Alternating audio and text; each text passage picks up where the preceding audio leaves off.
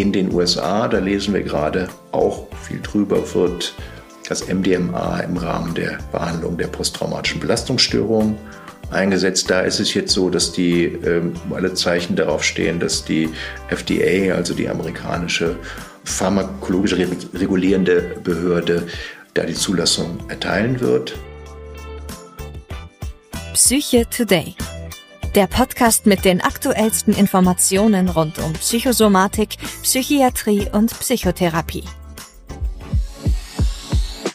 Herzlich willkommen zu einer neuen Folge von Psyche Today. Ich bin Stefanie Grabhorn, ärztliche Direktorin der Blumenburg Privatkliniken und wir sind heute zu Gast in Göttingen im Asklepios Fachklinikum für Psychiatrie bei Chefarzt Professor Dr. Knut Schnell. Und unser Thema heute für euch, wir besprechen mit Professor Schnell die therapeutischen Nutzen, zum Beispiel von Ketamin in der Behandlung der Depression und auch die Wiederentdeckung der psychedelischen Drogen in der Psychotherapie und in der Psychiatrie. Und dabei schauen wir uns natürlich die Wirkungsweise an, beleuchten mal ganz kritisch den Nutzen und auch die möglichen Gefahren von solchen halluzinogenen Substanzen. Herr Professor Schnell, danke, dass wir Sie heute hier besuchen dürfen. Ja, sehr gerne.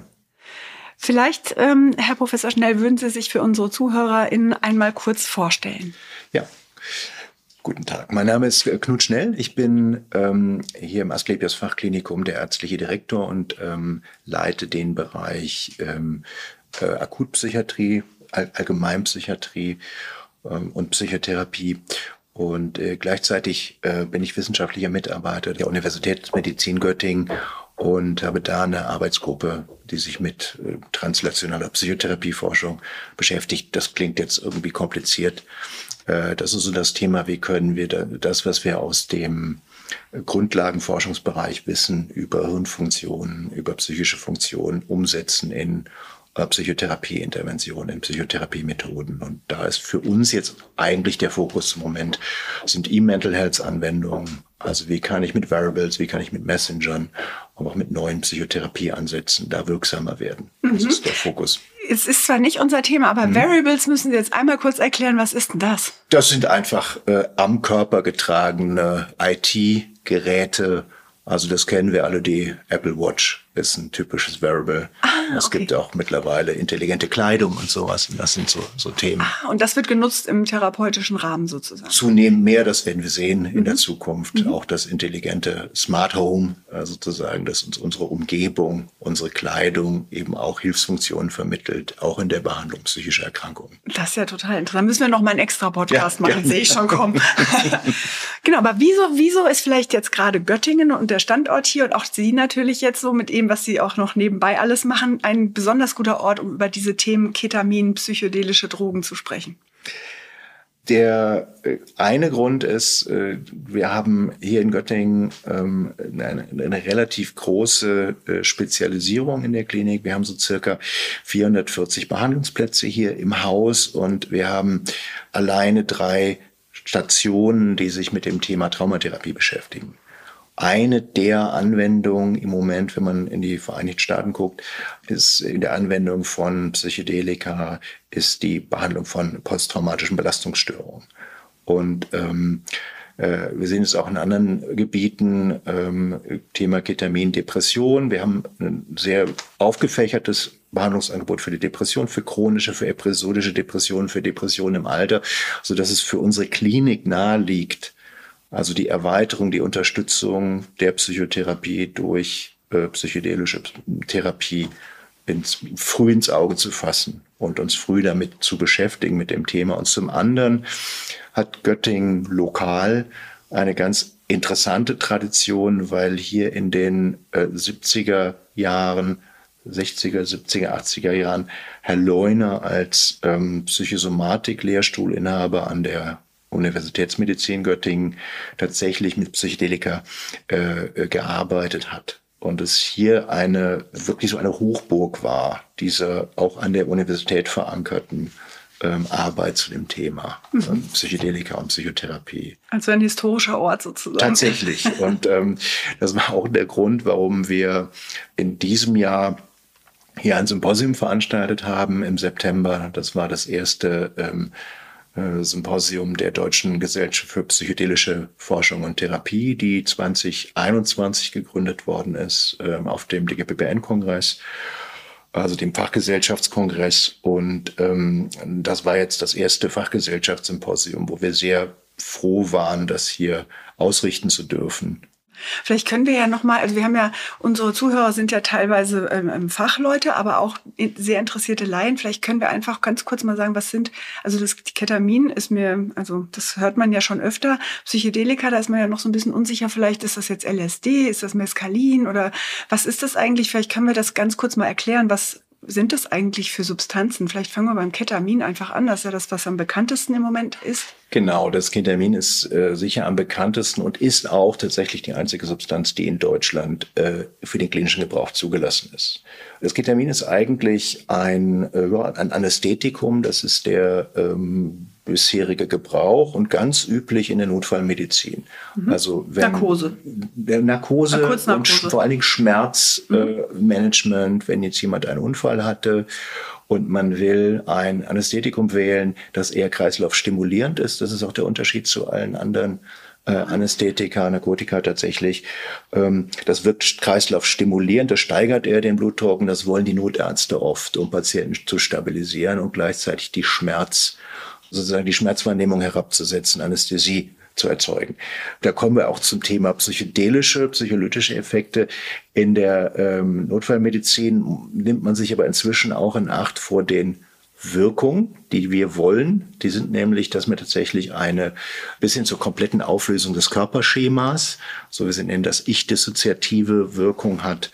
Das heißt, äh, äh, dieses, wir nehmen uns als, als normalerweise als zentrierte Wesen wahr, wenn ich mit ihnen spreche. Es ist völlig klar, ähm, dass ich derjenige bin, der diese Stimme erzeugt, mhm. dass ich es derjenige bin, der meine Hände bewegt, während ich gestikuliere. Und unter Ketamin kann das zerfallen. Ketamin ist ähm, eine sich wirklich auflösen. Ketamin ist eine ähm, Substanz, die an NMDA-Rezeptoren äh, wirkt. Also das ist der NMDA-Rezeptor ist so der eigentlich meistverbreitetste Rezeptor im Gehirn in der Signalübertragung, also die äh, auch die langen Verbindungen im Gehirn von verschiedenen Cortex-Arealen, verschiedenen Arealen der Hirnrinde laufen über, über ähm, glutamaterge Übertragung und da ist speziell dieser ähm, äh, dieser NMDA-Rezeptor wesentlich. Und wenn man diese Übertragung unterbindet, kann man sich vorstellen, dass darunter langstreckige Verbindungen im Gehirn, langstreckige auch Netzwerke, die sich ähm, im Laufe von Lernerfahrungen, von Alltagserfahrungen des Gehirns in der Welt gebildet haben, dass die dann blockiert werden und zum Teil funktionell zerfallen. Also mhm. dass sich für einen Moment auch tatsächlich das Gefühl äh, auflöst, mein Arm gehört mir, der ist dann weg okay. Beispiel. Ich habe selber ähm, im Rahmen einer DFG geförderten Studie Mitte der 2000er, äh, also 2005 war es, glaube ich, selber mal im Forschungszentrum in Jülich im Scanner hatten wir eine Studie zu, zu Modellpsychosen. Mhm. Und äh, habe ich das selber auch mitgemacht und da hatten wir eine hohe Dosis tatsächlich. Da war der, war sozusagen diese Erzeugung von Ich-Störungen, also dass man der Körper sich auflöst, dass sozusagen der Ich-Bezug auch in den Handlungen dass sich das auslöst. Das war explizit Ziel dieser Studie. Mhm. Und äh, das war schon beeindruckend, wie, wie sehr das Körperschema darunter sich auch auflösen kann. Was sich auch auflöst, sind allerdings auch ähm, ähm, Bezüge, wenn wir von Grübeln reden, ähm, das, was festgefahren ist, was sozusagen eingebrannt ist als Netzwerk bei depressiven Menschen. Mhm. Diese Hoffnungslosigkeit, alles, was ich tue, ist vergebens oder Ängste. Auch da lockern sich die erlernten Bezüge und auch das löst sich dann und kann sich äh, wahrscheinlich wieder neu zusammensetzen. Also das ist das Ketamin und zurückzuspringen zu der Notfallmedizin. Die Kollegen haben gemerkt, wenn sie das jemandem nicht vorher sagen, äh, dann kann das schon auch, äh, wenn man das vorher nicht weiß, was passieren wird, dann kann das eine beeindruckende bis hin zu traumatisierende Effekte durchaus Das ist ja haben. praktisch eine kleine Psychose, in die ich reinrase, Richtig. ohne es zu wissen. Und dann bin ich kurz mal Psychosepatient und erschrecke mich von diesem Moment des gefühlster. Ne? Exakt, das ist es. Und wenn ich das jemandem unvorbereitet, der vielleicht auch noch gerade einen Unfall hat und äh, nachher leben es im Unfall geschehen, deshalb bekommen diese Patienten Benzodiazepine, also dazu in, genau, also wirklich Angstlöser dazu, die genau dem entgegenwirken sollen. Und dann, das ist inzwischen auch die Erkenntnis in der Notfallmedizin. Und wir, ne, und das, wir haben, machen eben vorher mit den Patienten gehen wir das ganz genau durch. Was kann passieren? Und die Dosen sind auch andere. Mhm. Also man geht hier in der, ähm, in der, ähm, äh, Dosierung gar nicht an diese Schwelle, wo es zu diesem kompletten äh, Ich-Dissoziation, diesen kompletten Ich-Auflösung auch oder die, die Auflösung des Körperschemas kommt. Ähm, also in der Depressionsbehandlung. In Jetzt der würde man das natürlich nicht versuchen zu erzeugen, sondern man versucht eine gewisse Lockerung, aber man möchte den nicht in die Psychose treiben. Verstehst du das richtig? Es gibt auch Situationen, wo man es tut. Also die, die Dosierungen sind entsprechend ähm, ähm, äh, unterschiedlich. Es kommt da auch ein bisschen auf den, auf den Schweregrad und, und welche Form der Behandlung nutzt man. Aber das wäre jetzt nicht äh, bei den ähm, zugelassenen Produkten sind jetzt äh, wenn man über, Nasen, über nasale Applikationsformen denkt, ist das eher die Ausnahme, dass Patienten in solche Bereiche kommen mit den Dosen, die wir geben. Und da kommen wir auch zu dem Begriff Psychedelika, Psycholytika, kann man sagen, das Psychedelikum ist das, ähm, es geht darum, eine Bewusstseinsveränderung, eine Veränderung von Wahrnehmung zu erzeugen. Das definiert eigentlich diesen Begriff. Und äh, man könnte sagen, in der Verdünnung ist man dann beim Psycholytikum, der Begriff ist aber eher historisch und wir würden heute sagen, äh, wir bezeichnen diese Substanzen eigentlich als Psychedelika. Da hatten wir uns sozusagen auch in der, äh, in der Diskussion innerhalb der, der Fachgesellschaft, ist das, glaube ich, aktuell der Stand, dass man sagt, gut, das ist psychedelische mhm. äh, äh, Therapie. Ja, und das beinhaltet eben diese Bewusstseinsveränderung. Und bei der Substanz Ketamin ist es wirklich die Wahrnehmung des Selbst, des Körperschemas. Mhm, das steht da im Vordergrund. Das sozusagen. steht da im Vordergrund und auch ähm, scheinbare Gewissheiten über die Welt und über sich selbst, dass mhm. sich das löst. Dann, genau. Können wir da vielleicht ganz kurz mal drauf eingehen, wie man Ketamin, also weil das ist ja in Deutschland zugelassen. Wir mhm. kommen ja gleich noch zu den anderen ja. Substanzen, die in anderen Ländern interessanterweise ja. jetzt im Kommen sind. Ja. Aber ähm, das Ketamin, wie, wie wird das ähm, hier, sagen wir mal, in Deutschland verabreicht? Es gibt das Nasenspray, Sie sagten ja eben schon nasal und es mhm. gibt ja aber auch, glaube ich, das ist aber off-label Use, wenn ich mich recht weiß, ja. mit Infusionstherapie. Ne? Genau, die, die, erklären Sie uns mal auf. Genau, die traditionelle Variante ist die Infusionstherapie. Das sind auch die Studien, die es seit über zehn Jahren gibt zu dem Thema in der Akutbehandlung der Depression, wo man äh, tatsächlich IV über einen Zeitraum 40 Minuten oder so den äh, Patienten Ketamin infundiert hat es gibt äh, auch die Anwendung intramuskulär. Das ist allerdings, äh, das passiert in den USA in sozusagen Praxen im ambulanten Kontext. Tatsächlich ist aber in den, in den wissenschaftlichen Studien, in den klinischen Studien, ähm, ist eigentlich die, der IV, die IV-Applikation, die ist halt gut steuerbar. Die Substanz hat eine kurze Halbwertszeit da wird es IV gegeben und da und damit fing es eigentlich auch an. Also das heißt, durch die kurze Halbwertszeit kann ich schneller steuern. Das wird also nicht hält, hält, nicht ewig an, sondern ich hab, kann immer ein bisschen nachgeben. Das ist in 15 Minuten schon so genau. erheblich abgebaut, genau. dass wir eine, mhm. eine abklingende Wirkung haben. Das können wir dann auch über den, den wie, wie wir es einsetzen, über so eine Sitzung kann man das innerhalb von einem Zwei-Stunden-Fenster dann insgesamt gut mhm. kontrollieren, vorbereiten, mhm. eben auch beobachten, wie die Wirkung, die unmittelbare Akutwirkung wieder abklingt und kann das dann gut im Blick. Und das war der ursprüngliche, der ursprüngliche äh, Forschungskontext. Das äh, Ketamin ähm, liegt ja in, lag in der ursprünglichen ähm, IV Präparation lag es eben in zwei Formen vor, die quasi räumlich gespiegelt sind, hat dann äh, etwas stärkere Akuteffekte durch diese Mischform gehabt. Und in dem, dann gibt es inzwischen eben abgeleitet aus der Beobachtung, dass das IV wirkt, gibt es ein Nasenspray von einem Hersteller, das eben eine Zulassung auch hat für schwere Depressionsformen, die auch nicht auf Behandlung mit Antidepressiva anspringen und wo Suizidalität auch ein Thema ist. Und das in diesem Nasenspray kommt quasi nur ein, die Hälfte dieser Form, wurde das sogenannte Esketamin und ähm, das ist heute der tatsächlich in Deutschland zugelassene, die zugelassene Anwendungsform. Und wenn ich heute noch eine IV-Behandlung machen will, die mir etwas mehr Freiheit in der Dosisfindung auch gibt, dann weiter kann ich die IV-Form nutzen. Das ist aber tatsächlich, wie Sie sagten, der Off-Label-Use. Mhm, also weil es noch nicht zugelassen ist dafür, weil als Arzt darf ich das entscheiden sozusagen. Genau, das, mhm. das ist am Beispiel, bei dem Beispiel kann man es gut erklären. Das Ketamin ist eine verkehrsfähige Substanz. Ähm, das gibt es eben lange aus der Notfallmedizin. Und da es das Medikament gibt, kann ich das auch einsetzen habe aber in der Leitlinie oder in, in der Gebrauchsanweisung, in der Fachinformation wird man das nicht finden. Und man muss auch Patienten eben genau darüber aufklären, dass es äh, ein spezieller Heilversuch ist, dass man sagt, ich gebe hier ein Medikament, da weiß ich, wie sicher ist das grundsätzlich, aber in dieser speziellen Anwendung ist die intravenöse Form.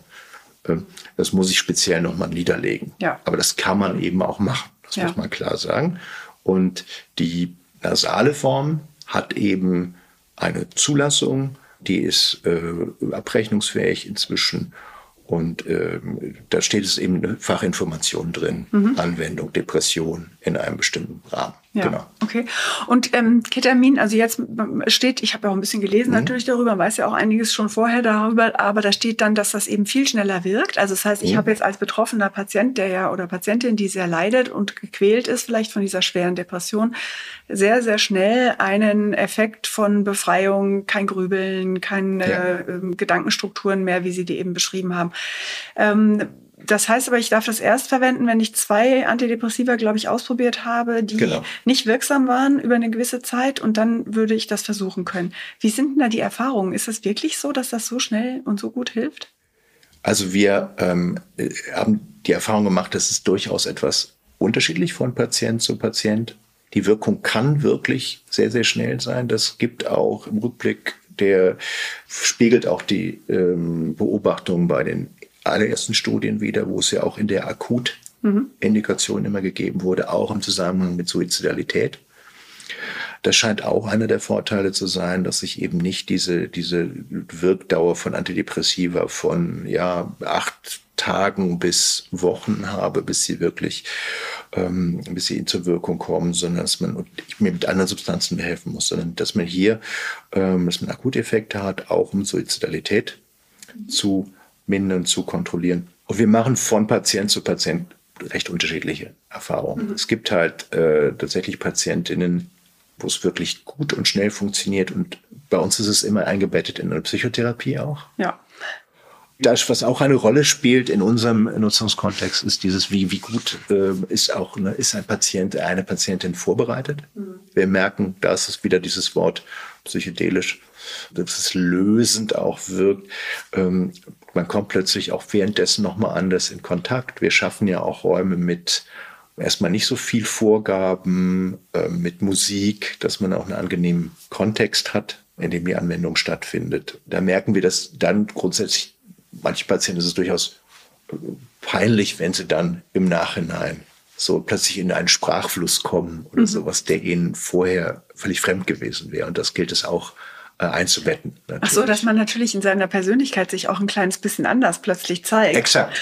Oh, okay, klar, das ja. ist natürlich ein sehr interessanter Punkt. Also jemand, der vorher depressiv ist und sich extrem gehemmt wahrnimmt, das hatten wir auch äh, jetzt hier letztlich auch noch bei einer Patientin, mhm. der ähm, der plötzlich dann merkt, oh, ich komme ins Gespräch mit allen und die Themen wir machen es dann tatsächlich zu zweit. Man kann das auch, wenn eine medizinische Fachkraft da sitzt und ein Arzt in der, in der Nähe ist, geht es auch. Arzt, Ärztin. Äh, bei uns ist es so, was wir äh, auch aus dem psychotherapeutischen Interesse, wir machen das äh, zu zweit. Mhm. Und ähm, manchmal ist das ganz gut, weil äh, tatsächlich, wenn dann so ein Gespräch aufkommt und Patienten erleben sich dann äh, plötzlich extrem gut im Kontakt, selbst bei dem Ketamin. Das ist bei anderen Psychedelika, wie dem MDMA, wäre das noch, noch viel, viel stärker ja. zu erwarten. Klar, da kommen wir gleich nochmal genau. zu, das interessiert mich auch, ja. Aber selbst da machen wir die Beobachtung, dass einige sagen, huch, äh, was, da habe ich aber viel erzählt. War das zu viel? Mhm. War das zu persönlich? Mhm. Die Fragen, die ich Ihnen gestellt habe, war das denn, war das in Ordnung? Und ähm, äh, das sind auch ganz persönliche Momente und ich glaube, das, das gilt es auch einzurahmen gewissermaßen. Und wir haben schon in, äh, in einigen Fällen wirklich auch beeindruckende Wirkungen gesehen. Es ist so ein Punkt, den ich da mitnehme, ist so, dass man wirklich die Dosis auch finden muss. Okay, das, das mit dem Ketamin habe ich jetzt äh, soweit ganz gut mhm. verstanden, weil das ist ja auch das, was man, wie gesagt, in Deutschland nutzen darf. Aber jetzt gibt es ja interessante Bewegungen im Ausland. Also seit 2020, glaube ich, in den USA gibt es verschiedene Drogen, also was wir hier so unter Drogen verstehen, wie LSD oder andere ähm, ähm, Mescalin und so Sachen, die wurden plötzlich wieder erlaubt in bestimmten Bundesstaaten und ich glaube seit 23 auch in Kanada und ähm, vielleicht auch noch woanders, das habe ich jetzt nicht erfasst, aber ich bin äh, doch erstaunt, dass das so ein Revival ist. Ne? Die, die 70er kommen zurück, hat man den Eindruck. Was, was sind das für Substanzen? Vielleicht können wir die einfach mal so ein bisschen durchgehen. Mhm. Also es gibt äh, ähm, neben dem schon erwähnten Ketamin gibt es äh, noch verschiedene Substanzklassen. Das eine wären die ja, also eher so halluzinogene Psychedelika, da ist das LSD, da sind auch diese pflanzlichen Substanzen wie aus dem Ayahuasca, ähm, die auch, die alle letztlich im serotonergen Bereich wirken. Das sind äh, serotonerg, stark serotonerg wirkende Substanzen, und äh, wenn man sich unser Wahrnehmungssystem ansieht, ähm, äh, neurochemisch, dann kommen da, kommt da einfach viel, ist da viel Serotonin, serotonale Übertragung. Was so im Volksmund das Glückshormon oder äh, Entspannung, äh, angstlösend. Ja, alles Mögliche. Genau, ne? ich wollte es nochmal für die Laien, das genau, Serotonin ist, das, was die Depression angeblich verhindern soll. Was weiß man auch noch nicht so ganz genau. Genau, und das ist halt so, man muss sagen, das kommt ja doch an vielen Stellen im Gehirn vor, vor allem also stark eben auch in, äh, in, in äh, Cortex-Bereichen, in Bereichen des Gehirns, die mit der Wahrnehmung zu tun haben. Das ist normalerweise gar nicht so viel diskutiert, ähm, wird aber da, wo wir von den Halluzinogenen reden, natürlich dann, dann relevant, wo man so merkt, das sind so Wahrnehmungen wie Farbveränderungen typischerweise oder überhaupt Veränderungen in der, in der optischen Wahrnehmung auch in der akustischen. Und das, das wäre so dieser, dieser Bereich der serotonergen Substanzen. Wie gesagt, ein anderer Bereich sind die sogenannten Substanzen wie die sogenannten Entaktogene. Ähm, das ist das. Das ist ein ähm, kompliziertes Wort, das ja, muss ich erklären. Das, wenn man das von Berühren her, das mit dem äh, Taktilen steckt da drin. Also Bereiche, die ähm, dann auch sozusagen das Gefühl sozialer Nähe und soziale Interaktion verändern. Dabei das MDMA, ah, äh, das, die, die, typische Substanz, was wo sich plötzlich alle ganz lieb haben, wenn sie das sich alle ganz lieb haben, auf einem Rave stundenlang tanzen, leider auch dabei überhitzen und äh, ähm, äh, was auch das Problem bei der Substanz per se ist, dass die eine sehr geringe therapeutische Breite hat. Da ist es auch so die einzige, wo es so richtig so äh, schweren äh, Komplikationen bis hin zu Todesfolgen bei Überdosierung kennt, was man aus der äh, Party-Rave-Szene auch äh, kennt, dass es da regelmäßig auch wieder wirklich tragische Ausgänge gegeben hat, wenn Menschen dann stundenlang tanzen, zu wenig trinken und so weiter, sich überdosieren. Und ähm, aber das, das grundsätzlich ist das MDMA eben eher den Amphetamin, äh, also Substanzgruppe der Amphetamine verwandt und äh, das wäre vielleicht die andere oder dritte Gruppe ja. wenn man äh, das so zuordnen will. Mhm. Und wie kommt es jetzt, dass die äh, gerade in dem angloamerikanischen Raum da jetzt wieder so vorangehen? Hat das einen Hintergrund? Gibt es da eine Geschichte dazu, die ich noch nicht verstanden habe? Weil das ist ja überraschend, dass die 2020er plötzlich das wieder so aufbringen. Auch ich, im Psychotherapierahmen auch vor allem. Ja, ich glaube, der Wissenschaft sei Dank sind Menschen offen Forscher, sind klinische Forscher offen für die Möglichkeiten, die es gibt. Und die Möglichkeiten gab es ja lange schon. Die gibt es seit Mitte des letzten Jahrhunderts im Prinzip oder früher sogar. Nur äh, war der Umgang mit diesen Substanzen aus vielerlei Hinsichten äh, schwierig oder wurde schwierig gemacht. Wenn man sich ansieht, einer der ersten Protagonisten in dem Feld war Timothy Leary, werden sich viele daran erinnern, kaum einer erinnert sich daran, was er eigentlich für die äh, differenzielle Persönlichkeitsforschung und für die Psychotherapie getan hat. Ein ganz wesentliches Modell, mit dem wir alle arbeiten, über alle Schulen hinweg, kommt von Timothy Leary. Mhm. Das interpersonelle Komplexmodell. Und dann hat er sich quasi äh, akademisch selbst vernichtet, könnte man so sagen, indem wirklich da der Gebrauch von, äh, von Halluzinogenen so bisschen, was für so im Rahmen einer esoterischen Gemeinschaft passiert ist und äh, sozusagen der klinisch-wissenschaftliche Pfad äh, eindeutig verlassen wurde. Es ist auch heutzutage klar der Standpunkt, so darf das auf keinen Fall mehr laufen, weil diese Substanzen völlig diskreditiert und auch unbeforschbar mhm. waren danach. Ne? Und dann kommt viel Politik auch rein. Dann wurde das auch mit bestimmten Bevölkerungsgruppen, äh, Anführungsstriche den Hippies, äh, äh, assoziiert und dann war auch an Forschung nicht mehr zu denken mhm. in dem Gebiet. Mhm. Und das ist die Gefahr. Und, und die Gefahr, die, der blicken auch alle heute ganz klar ins, ins Auge und wir sagen, und deshalb auch diese wissenschaftliche Fachgesellschaft, nein, nein, das muss sozusagen nach den, nach den Regeln der Wissenschaft, äh, guter wissenschaftlicher Praxis erforscht werden. Es braucht ausreichend Studien, es braucht Meta-Analysen, dass solche Substanzen dann einschätzbar werden in ihrem Nutzen, in ihren Risiken. Es, eine, es ganz klare Regeln gibt, wie kann ich die klinisch einsetzen. Mhm. Und eben gerade um die Möglichkeit nicht zu verlieren, das zu tun. Ne? Also ich glaube, es war immer da. Heute gibt es erfreulicherweise wieder den wissenschaftlichen Mut und die Genauigkeit, die Disziplin, das Engagement, das auch so zu beforschen klinisch, dass es dem Patienten zugutekommen mhm. kann. Okay. Dann, dann bei wem würde ich es denn jetzt dann anwenden? Also angenommen, es hat jetzt einen seriösen Hintergrund oder ich habe vielleicht sogar im Rahmen einer wissenschaftlichen Studie ähm, die Möglichkeit, Patienten da zu akquirieren. Was wäre denn jetzt die ideale äh, Diagnose mit der, jetzt mal abgesehen von der Depression und dem Ketamin, das hatten wir, was würden Sie hm. denn noch sehen, was für Patienten passen? Es gibt auf dem Gebiet der ähm, Depression, die Substanz hatte ich noch vergessen, das Psilocybin, mhm. ähm, äh, bei den, ähm, äh, aus dem Bereich der serotonergen Substanzen dass sie zum Beispiel jetzt im Rahmen der Episode-Studie von äh, dem Zentralinstitut für seelische Gesundheit in Mannheim und der Charité von Arbeitsgruppen da gerade untersucht wird im Rahmen einer klinischen Studie. Ähm, das eben bei Depressionen einsetzbar, Psilocybin gegen die ähm, im Rahmen auch episodischer Depressionen. Das ist ein, eine Substanz in den USA, da lesen wir gerade auch viel drüber, wird das MDMA im Rahmen der Behandlung der posttraumatischen Belastungsstörung eingesetzt. Da ist es jetzt so, dass die ähm, alle Zeichen darauf stehen, dass die FDA, also die amerikanische pharmakologische regulierende Behörde, da die Zulassung erteilen wird. Da bereiten sich zumindest alle drauf vor und die Daten aus den Studien sehen auch so aus. Also die posttraumatische Belastungsstörung bei der Substanz, die Depression. Es gibt des Weiteren Einsatzgebiete auch bei Abhängigkeitserkrankungen für das Ketamin, für andere Substanzen.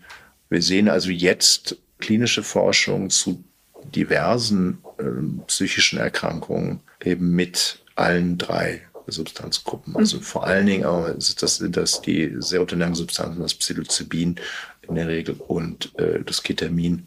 Okay. Aber in anderen Gebieten eben auch. Ja, also bei Abhängigkeitserkrankungen sozusagen, um den Abhängigen wegzukriegen von seiner eigentlichen schädlichen Droge so und da vielleicht eine andere Erfahrung zu machen oder, weil ja. ich wollte natürlich auf das Thema Abhängigkeit auch ein bisschen hinaus, ja. weil wir haben ja schon öfter mal in der Medizin erlebt, dass man eine Substanz jetzt befürwortet und dann am Ende hat man das verordnet und hat am Ende wieder lauter Abhängige von der neuen Substanz. Wie sehen Sie das da kritisch äh, bei diesen Substanzen? Also wenn Sie in die Leitlinie reingucken, zum Beispiel das, für das Ketamin, das steht ja in der Behandlungsleitlinie Depressionen äh, unipolare Depression schon drin, allerdings als Kann-Empfehlungsstandard und da wird zum Beispiel darauf hingewiesen, dass die, dass jetzt keine Hinweise auf eine Abhängigkeitsentwicklung entstehen. Das ist natürlich etwas, was man mitdenken genau. muss.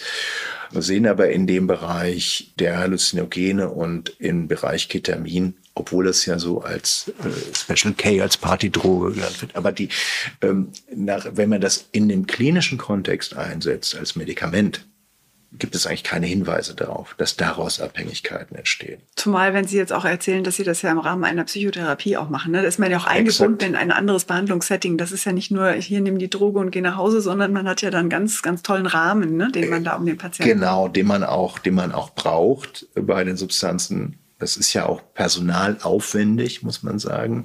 Und es ist gut vorbereitet. Es ist auch gut vorzubereiten und das wird auch mit beschrieben. Ne? Also das kann schon sagen, die aus dem aus der klinischen Anwendung gibt es eigentlich jetzt äh, aus vielen, vielen, vielen Studien keine Hinweise, dass sich daraus Abhängigkeiten entwickeln. Total interessant. Wir können ja leider das Thema immer nur anreißen, um Interesse zu wecken bei unseren ZuhörerInnen. Aber ich würde jetzt nochmal verstehen wollen, was macht das eigentlich? Weil es erinnert mich so ein bisschen auch an EKT-Wirkung. Also man macht so eine Art neu Wahrnehmung im Gehirn und da, man macht alte Pfade, unterbricht man sozusagen, so wie ich es verstehe, um, um dann wieder neue Möglichkeiten zu eröffnen. Äh, vielleicht können Sie das mal ein bisschen erklären. Okay, wenn wir uns als äh, Informationsverarbeitungssysteme verstehen, ähm, dann äh, gibt es, ist es ja immer so, dass äh, wir funktionieren durch Vorhersagen. Und äh, wenn ich eine Depression habe, dann sage ich vorher, ich kann nichts, die Welt ist schlecht und alles wird in der Zukunft auch schlecht ausgehen. Das sind so für den depressiven Menschen ja so ziemlich unerschütterbare Erwartungen. Mhm. Ähm, ne? Und man, wird noch gegrübelt und es gibt einen starken Selbstbezug. Das kann man im Gehirn noch abbilden. Es gibt das sogenannte Default Mode Network. Das ist das, wenn wir uns irgendwie intern mit uns selbst beschäftigen, gibt es bestimmte Hirnareale, die sind verstärkt verbunden. Immer wenn ich so ein bisschen im Scanner liege und Tagträume mache und gerade nichts mit meiner Umwelt abarbeite, dann ist das an. Beim Grübeln ist es auch an, so wie es aussieht.